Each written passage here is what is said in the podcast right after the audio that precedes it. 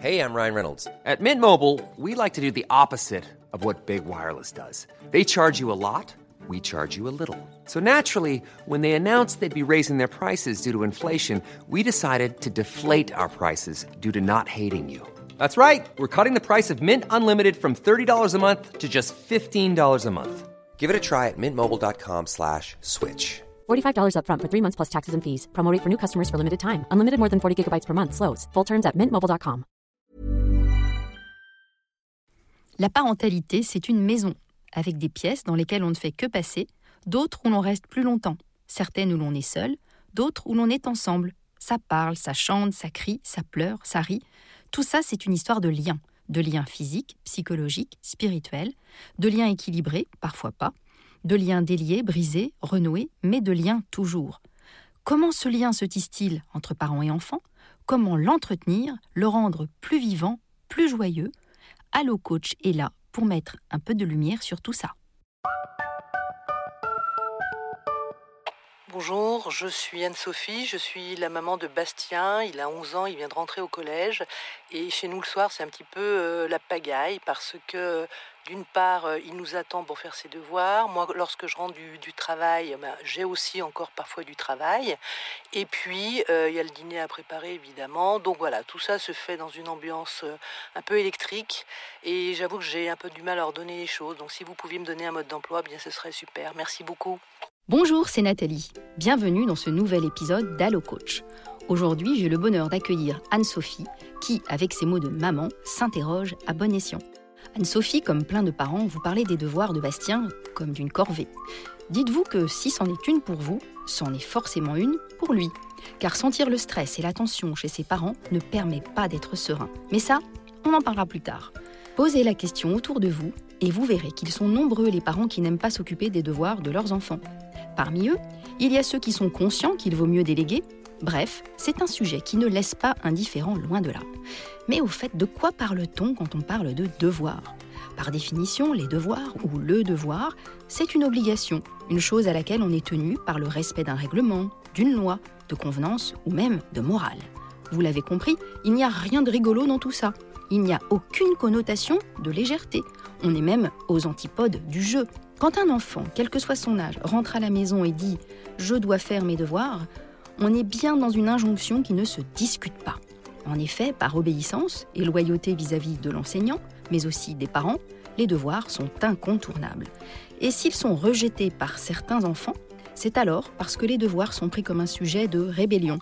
Puisqu'il faut que je les fasse, puisqu'on me les impose, ben je les ferai pas. À cet instant, l'enfant ne réalise pas encore que ce refus de revoir des notions qui ont été enseignées en classe lui sera préjudiciable. Dans les devoirs, on intègre bien sûr les leçons, même si ce mot un peu désuet et pourtant plein de sens est de moins en moins utilisé par les élèves lorsqu'ils mentionnent le travail à faire après l'école. C'est d'ailleurs souvent et plus simplement le mot travail qui prend le pas sur le mot devoir ou sur le mot leçon. Dans tous les cas, la notion de plaisir semble bien lointaine et pourtant, c'est la clé du succès des devoirs et de l'apprentissage en général, le plaisir. Alors comment faire pour que les devoirs ne relèvent plus du cauchemar? Pas de panique Anne-Sophie, il y a des solutions. Bastien rentre de l'école? Faites-lui faire un break. Impossible pour lui d'enchaîner directement sur la position assise face à un bureau avec des cahiers, des livres et des stylos. Bien sûr, il sort de plusieurs heures dans cette position.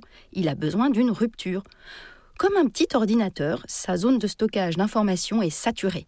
Et pour la rafraîchir, éviter la surchauffe, il lui faut un temps de repos, un temps de pause. Alors que vous soyez à la maison ou pas, pour gérer son retour de l'école, prévoyez ce temps de repos où un bon goûter est organisé, un temps de jeu, pas un temps d'écran, ou, s'il lui fait vraiment du bien, un temps court devant un dessin animé ou un programme ludique. Quand la météo et le contexte le permettent, l'idéal, c'est que l'enfant, et plus tard l'ado, passe un moment dehors à jouer ou au moins à s'aérer. Toboggan, roller, skate, toutes ces activités de glisse sont absolument parfaites pour un vrai lâcher-prise. Avant d'enchaîner sur une nouvelle étape de concentration. La durée de la pause? Eh bien, on dit qu'avant 13 ans, il faut prévoir à peu près trois quarts d'heure. Autre conseil, regardez sa météo intérieure. Avant même de lui demander ce qu'il a fait à l'école, Demandez-lui comment il se sent. Vous qui écoutez Allo Coach, vous commencez à avoir l'habitude que je vous parle d'émotions. Eh bien oui, là aussi. Invitez-le à vous parler de son ressenti. Est-il joyeux? A-t-il passé une journée épanouissante? Surprenante? A-t-il ressenti une joie particulière aujourd'hui dont il a envie de vous parler? Amenez Bastien à parler de la façon dont il se sent plutôt que de lui faire énumérer la liste de ses acquis et de ses devoirs.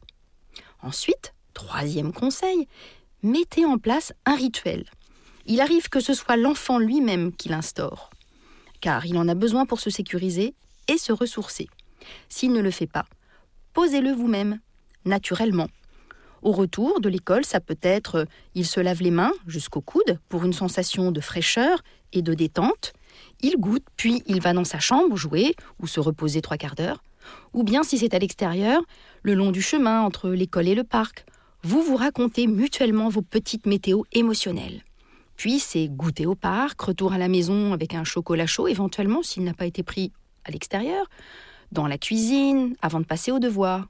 Ces rituels posent un cadre et créent des souvenirs qui constituent des ressources apaisantes pour un enfant en situation de stress. Quatrième clé de la réussite, fixez une durée et surtout respectez-la. Ne laissez jamais les devoirs déborder au-delà du raisonnable.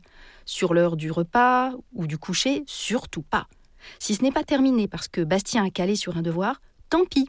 Il se fera expliquer ce qu'il n'a pas compris le lendemain en classe. Les enseignants sont là pour ça.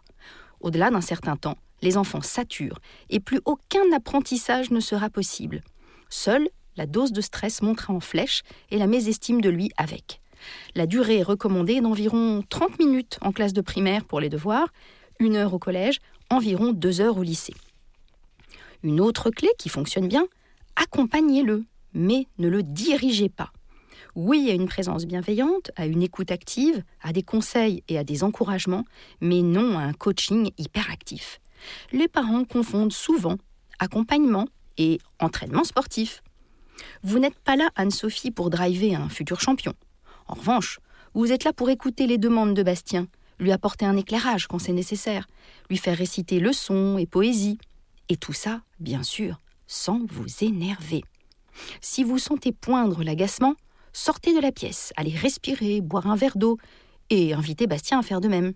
Les courtes pauses sont souvent la meilleure voie d'apaisement. Une autre idée, ne faites pas les choses à sa place, c'est évident. Si vous dites Ah, mais c'est facile, comme disent souvent les parents avant de se précipiter sur le stylo et de poser le résultat sur une feuille, eh bien en faisant ça, non seulement vous n'aidez pas votre enfant à apprendre de ses hésitations ou de ses erreurs, mais en prime, vous écrasez littéralement son estime de lui. Papa sait faire ou maman sait faire, mais moi je suis nul. D'autant plus qu'en insistant sur le facile, il pense être totalement nul s'il n'y arrive pas, lui. Enfin, passez la main. Vous sentez bien que malgré toutes vos bonnes résolutions, vous perdez patience et vous stressez votre petit? Proposez-lui de faire venir régulièrement, mais pas tous les jours, un étudiant, un coach scolaire ou tout autre adulte référent de son entourage. Se sentant soutenu, écouté, il aura davantage de plaisir à se lancer dans ses devoirs. Trois idées dans la poche. Et maintenant, Anne-Sophie, si je devais glisser trois idées dans votre poche, ce serait 1. Oubliez la connotation pénible du mot devoir et vos mauvais souvenirs d'anciens élèves avec, vous serez plus zen avec Bastien. Deuxièmement, si c'est trop électrique, passez la main à tiers, même pendant un temps. Enfin, intéressez-vous vraiment à sa météo émotionnelle. Bastien sera très heureux de partager avec vous certaines de ses connaissances. Et pst, si comme moi vous avez le temps et l'envie, plongez-vous dans le livre de Mathieu Grimpret, Le coaching scolaire, aidez votre enfant à découvrir et à développer son potentiel aux éditions Erol. Même s'il y a le mot coaching dedans, c'est un outil extrêmement pratique et surtout bienveillant. Un podcast imaginé et produit par Podcasters Media, enregistré chez Studio Line. Nous espérons que vous avez passé un bon moment. Si c'est le cas, surtout n'hésitez pas à le faire savoir à vos proches, copains, collègues, voisins, amis, parents. Bref, à tous ceux que vous aimez ou estimez. Vous pouvez aussi le dire sur Insta ou Facebook et nous mettre 5 étoiles sur l'application Apple Podcast. Les étoiles nous donnent des ailes. Enfin, écoutez-nous, réécoutez-nous et donnez-nous de vos nouvelles sur notre site www.podcastersmedia.com. Onglet Contact. À très vite.